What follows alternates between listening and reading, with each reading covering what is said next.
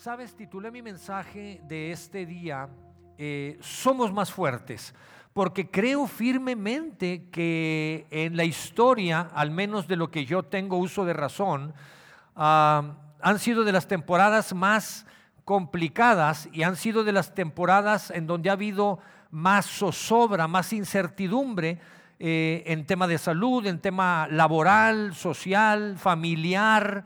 Eh, pero creo firmemente que Dios nos ha hecho más fuertes de cuando iniciamos, al menos hace dos años.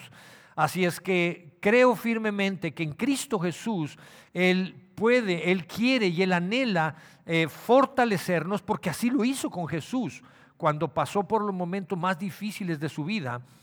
Así es que Él no quiere hacer una excepción con nosotros, Él anhela y desea fortalecernos a cada uno de nosotros. Y me encanta porque creo firmemente, cantábamos hace un momento esta canción que me encanta porque eh,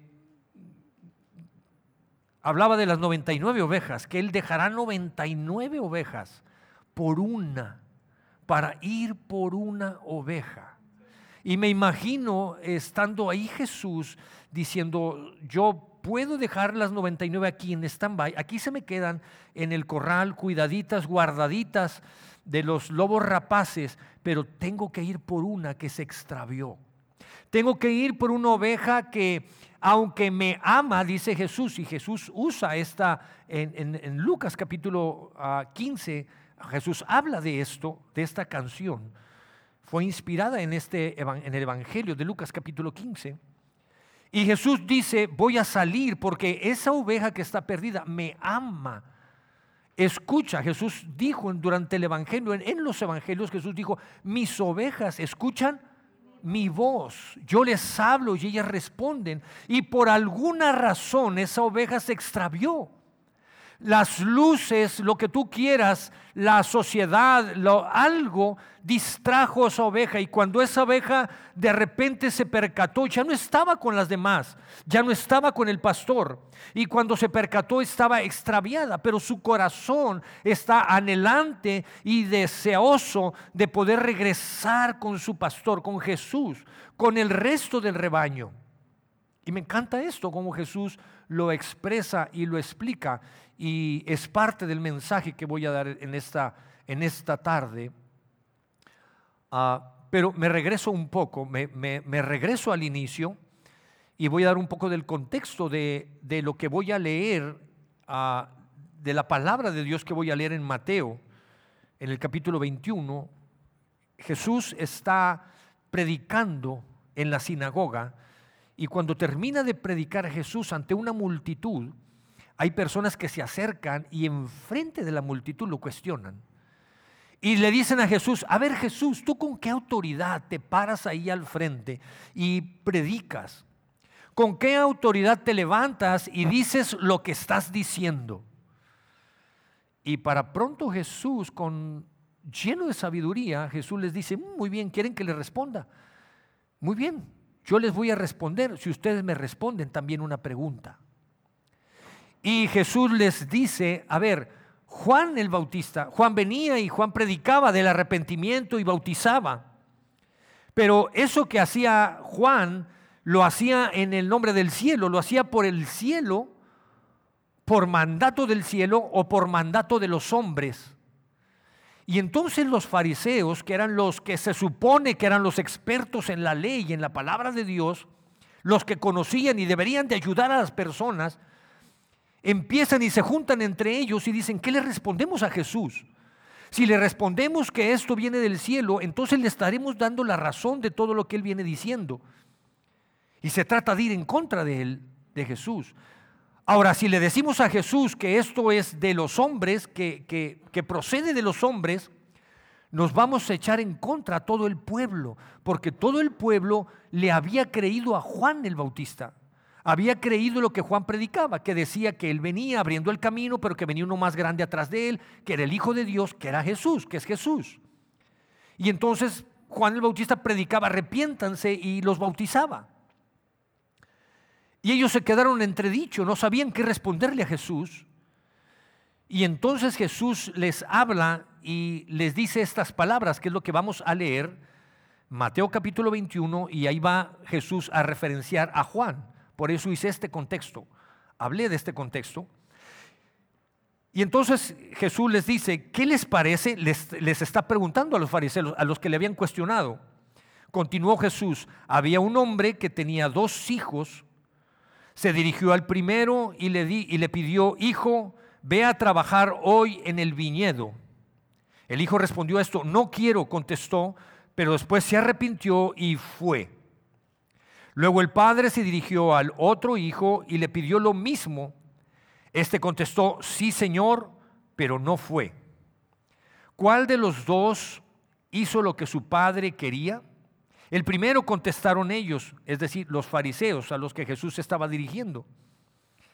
Les aseguro que los recaudadores de impuestos y las prostitutas van delante de ustedes hacia el reino de Dios, porque Juan fue enviado a ustedes a señalarles el camino de la justicia.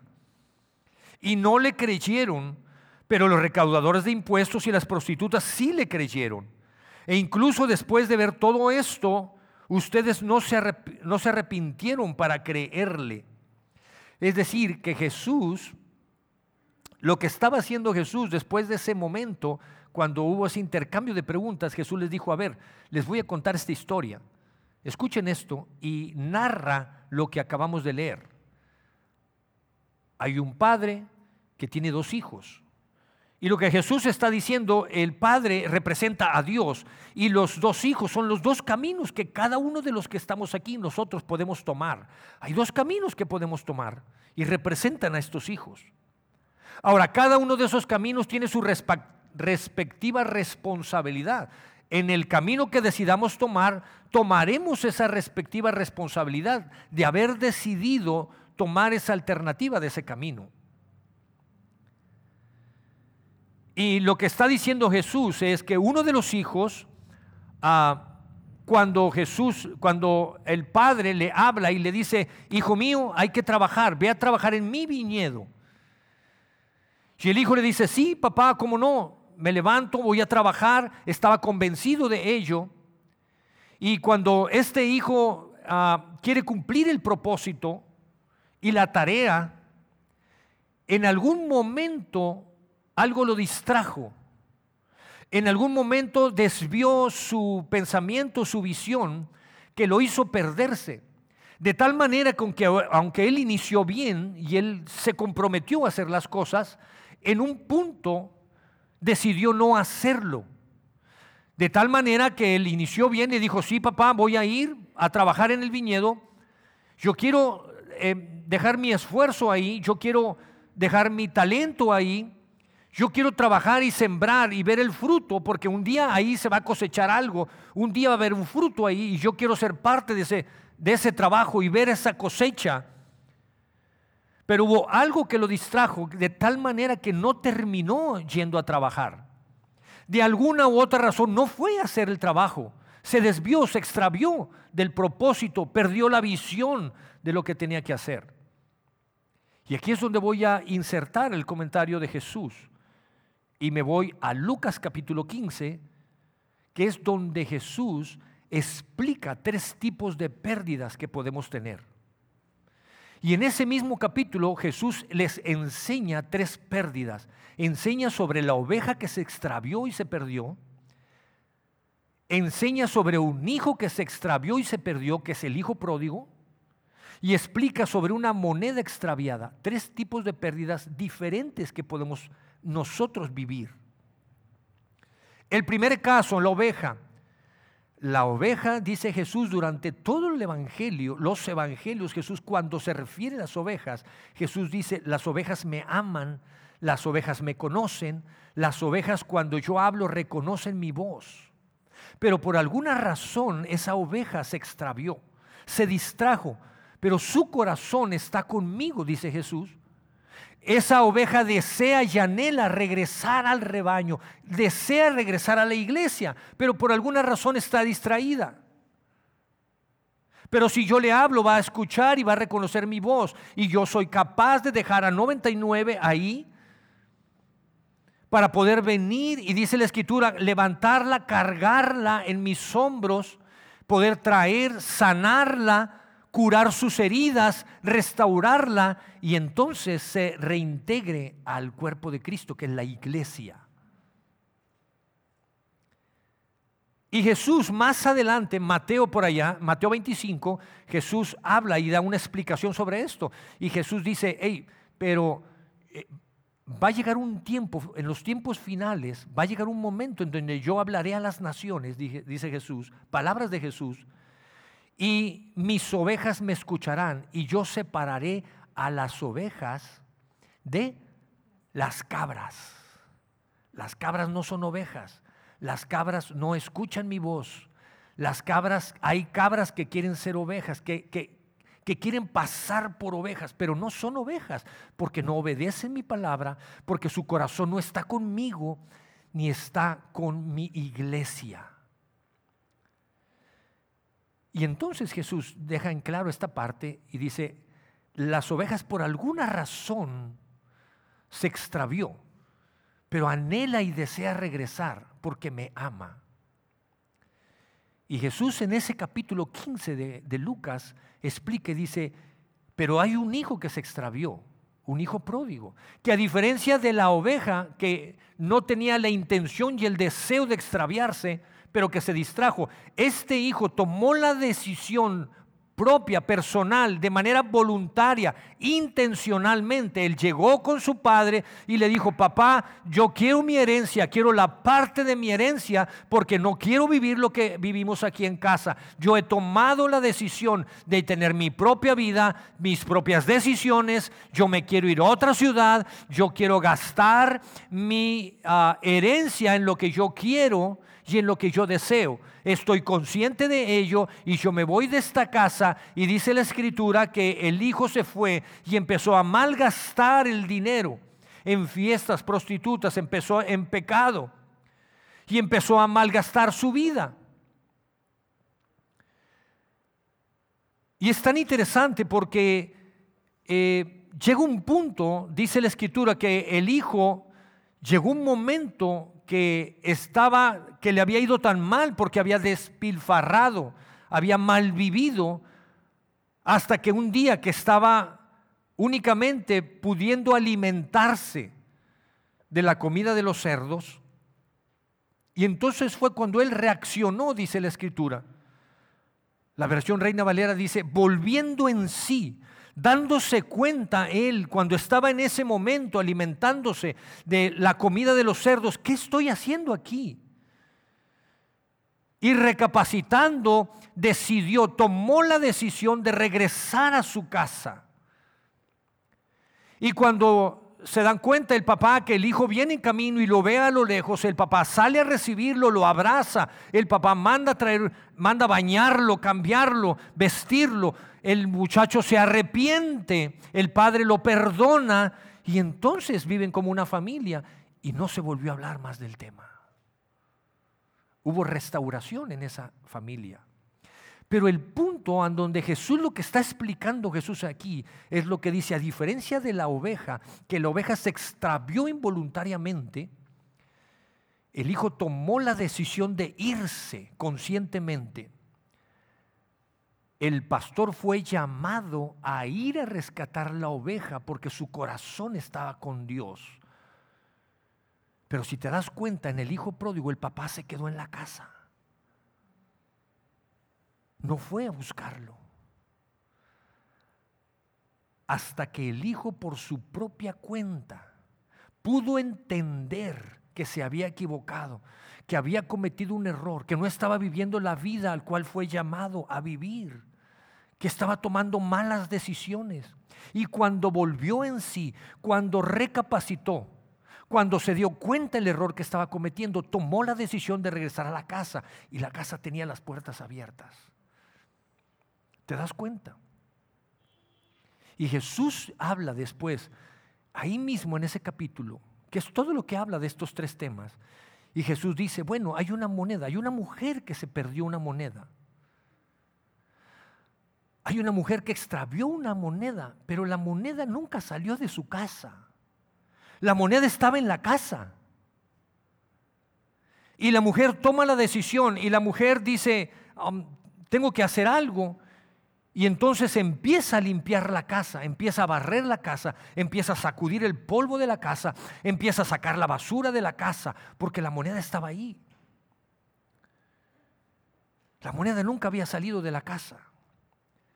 ¿Sabes una cosa? La moneda nunca perdió su valor. Sin embargo, la moneda no estaba haciendo la función para la cual fue hecha. La moneda estaba fuera de circulación. La moneda no perdió su valor. La moneda estuvo en casa todo el tiempo. Pero la basura, el polvo, la distracción hizo que no supieran dónde estaba la mujer la moneda. ¿Y sabes cuál es lo que Jesús está enseñando aquí? Parece que muchos somos como una moneda, como esa moneda. Hemos estado en casa, no nos hemos extraviado como esa oveja que nos hemos perdido, que involuntariamente nos separamos del camino de Dios.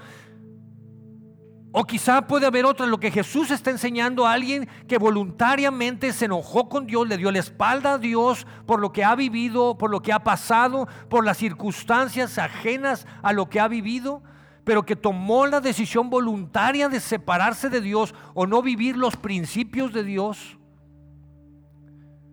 Pero Jesús dice, hay algunas personas que han estado adentro de la casa y no han perdido su valor. Ahí están, pero no están circulando. Hay personas que pueden estar sentados cada domingo en una iglesia y el polvo los puede estar tapando. La basura, perdónenme la expresión que voy a usar, la mugre. Y no estar circulando, no estar haciendo lo que Dios nos llamó a hacer. Todo el potencial que Dios puso en tu vida, el propósito que Dios puso en tu vida. Y el polvo, y aunque estemos en la casa, no nos hemos extraviado ni hemos renegado de Dios y creemos en Dios, pero como esa moneda está dentro de la casa, pero no está cumpliendo su propósito no está en circulación. No ha perdido su valor. No me Isaac como el hijo pródigo que tuvo y que se, se tuvo que caer a lo más bajo y perder lo que tenía, el valor de lo que él es, de lo que él era y perder todo lo que tenía para poder regresar y ser restaurado y sanado Pero puede ser que hayamos algunos que podamos estar adentro de la casa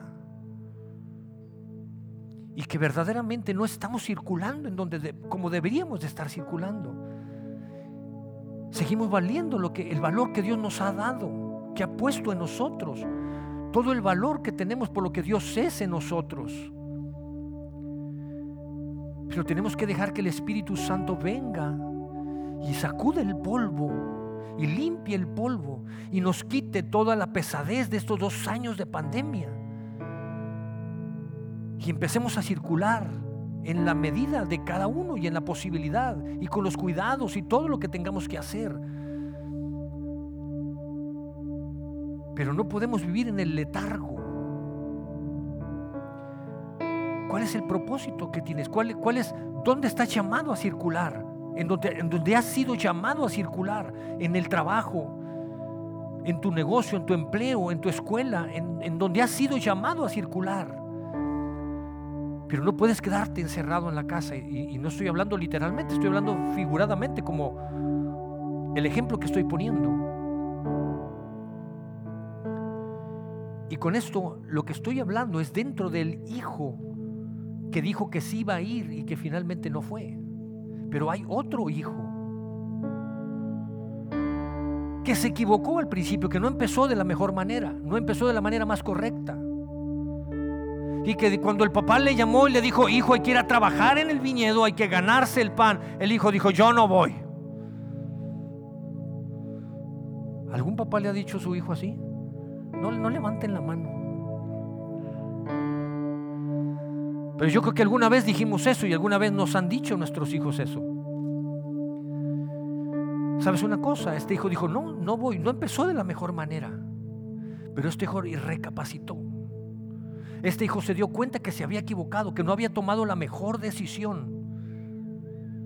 Recapacitó y dijo, yo voy a invertir mis dones, mis talentos, mi energía, mis recursos, mis fuerzas en ese viñedo de mi padre. Y el día de mañana, cuando ese viñedo genere fruto, cuando ese viñedo pueda crecer, cuando se pueda ver y haya tiempo de cosechar, esa cosecha, parte de esa cosecha me pertenece. Es para mí. Cuando yo vea esa cosecha, yo voy a poder decir, yo trabajé ahí, yo invertí mi energía ahí, mi tiempo ahí, y yo puedo disfrutar de esa cosecha. Y sabes una cosa, lo que Jesús está diciendo con esto es, yo quiero que tú vivas en plenitud. Porque hay gente que trabaja. Y qué bueno que trabaja. Y qué bueno que tiene un trabajo bien remunerado. Pero eso no significa que viva en plenitud. Eso no significa que disfrute la vida. Que, esté, que sea una persona que viva plena. Eso es muy diferente. La plenitud tiene que ver o no tiene que ver con recursos.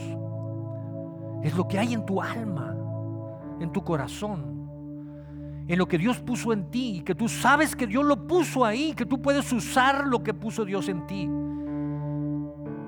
sin compararte con nadie. Y este hijo toma la decisión, me empecé mal, me equivoqué, pero voy a retomar el rumbo, voy a corregir las cosas y quizá empecé no de la mejor manera, pero voy a acabar de la mejor manera y voy a terminar siendo más fuerte porque en Cristo Jesús somos más fuertes.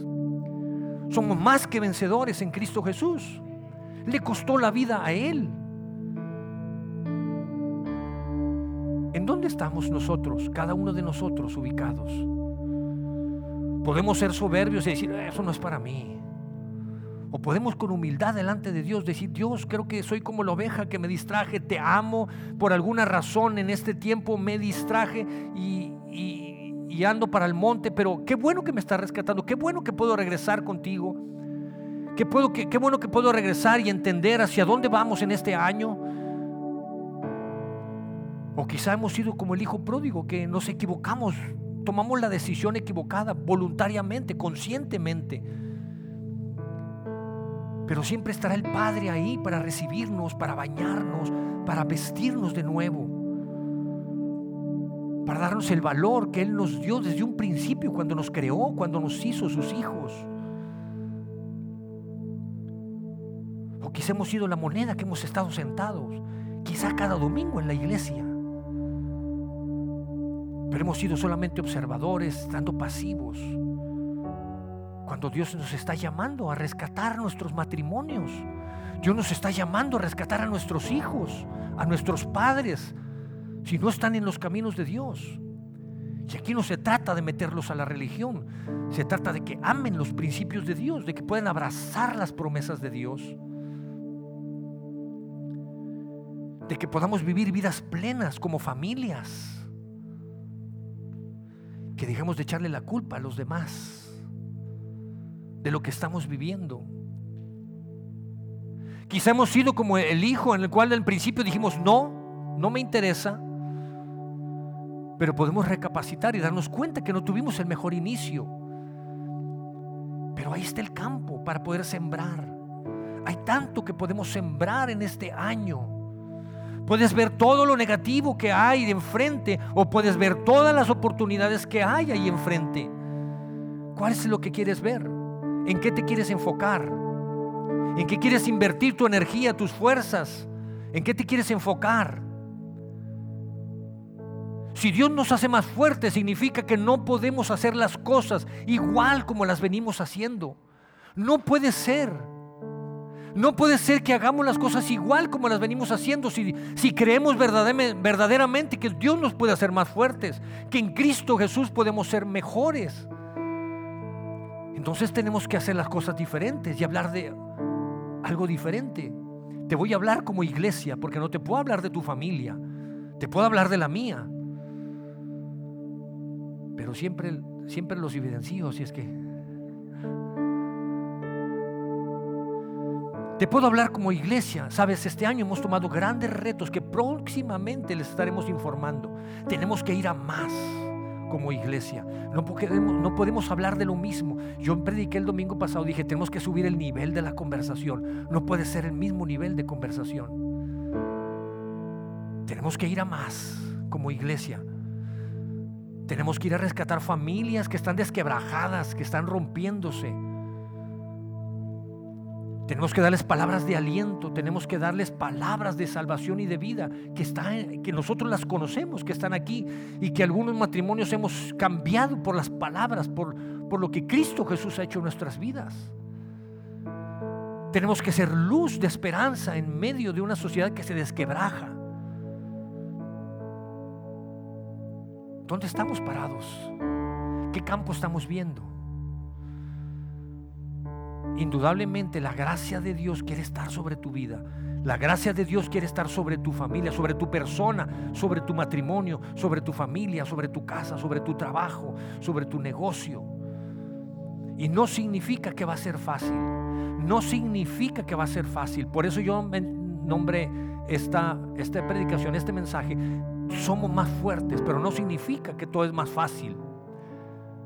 Porque Jesús se enfrentó a los problemas, Jesús se enfrentó a una multitud. Imagínate a Jesús que de repente alguien se levante aquí y diga, ¿y tú con qué autoridad te levantas? espérame, me, estás echando a perder el discurso, apacíguenlo, sáquenlo. Jesús no se enfrentó, se enfrentó a dificultades, pero Jesús fue fortalecido por el Padre, porque se humilló delante del Padre. Y lo que Jesús está enseñando con esto que le enseña a estos fariseos. Cuando habla de estas pérdidas es lo que Jesús está transmitiendo. Así que yo te invito para que veas en este año las cosas diferentes. Para que veas el campo, lo que vas a sembrar, seas parte de la siembra. Y te estoy hablando de tu familia, de tu casa, de tu empleo, de tu trabajo, o de tu negocio, o lo que estás haciendo, de tus estudios. Tenemos que subir el nivel de la conversación. Si Dios nos hace más fuertes, no podemos seguir haciendo las cosas iguales. Y si te sientes perdido, regresa. Regresa, Dios tiene los brazos abiertos. Hoy es más fácil, hoy hay GPS y hay Waze y hay y está Siri. Años atrás, y termino con esto, ¿sabes qué años atrás nos gustaba salir de viaje en carretera a mi esposa y a mí con los niños. Y no había Siri, ni había, no había GPS. Yo lo que tenía es a Ceci con un mapa de copiloto. Y nos encantaba, nos divertía trazar, trazar la ruta y esto y lo otro. Íbamos a Estados Unidos y recuerdo que, bueno, los copilotos, los que han salido en carretera y tienen copiloto, el copiloto tiene dos características. Tiene que saber manejarle el mapa y dos, tiene que tener la capacidad de dormirse como copiloto. No sé si les ha pasado. Se les duerme el copiloto y, es parte de ser copiloto. Y en un viaje yo me extravié, tomé una carretera que no era y yo me sentía perdido y cuando despertó Ceci me, me dijo, ¿y dónde andamos? No, tengo ni idea. Y sacó el mapa y, y, me dijo, no, es que tomaste otro camino y vamos por pueblitos en lugar de haber agarrado la otra cartera y saliste regañado. Aunque era responsabilidad del copiloto. Bueno, pero había hecho los tacos en la mañana, entonces. Y cuando regresas al camino, cuando, cuando te integras al camino, sabes que se siente una una tranquilidad de seguridad de que ya no estás perdido. Y es lo que Jesús está haciendo cuando, cuando enseña esto, cuando, enseña en ese capítulo 15 y dice, mira, hay tres formas, hay, tres maneras de perderse. Y nos puede suceder a todos. Aquí se trata de ser humildes delante de Él, delante de Dios. Así es que yo, yo voy a terminar así, haciendo una oración. Y te voy a pedir que te pongas de pie y que tú ores a Dios con tus propias palabras. Lo que sí es que tenemos que salir de aquí diciendo el Espíritu Santo, no, no puedo salir igual. Tengo todo un año de reto por adelante, Dios. Es que necesito que me ayudes, Espíritu Santo. Jesús dijo una promesa y él dijo, si tú estás conmigo, si tú me invitas a tu vida, sabes una cosa, yo, yo voy a estar con ustedes todos los días de su vida. Y yo voy a dejar a mi propio espíritu, que soy yo mismo. Soy yo mismo, es mi propio espíritu, soy yo mismo. Lo voy a dejar ahí para que les aconseje, les guíe, les dé mentoría, les dé dirección.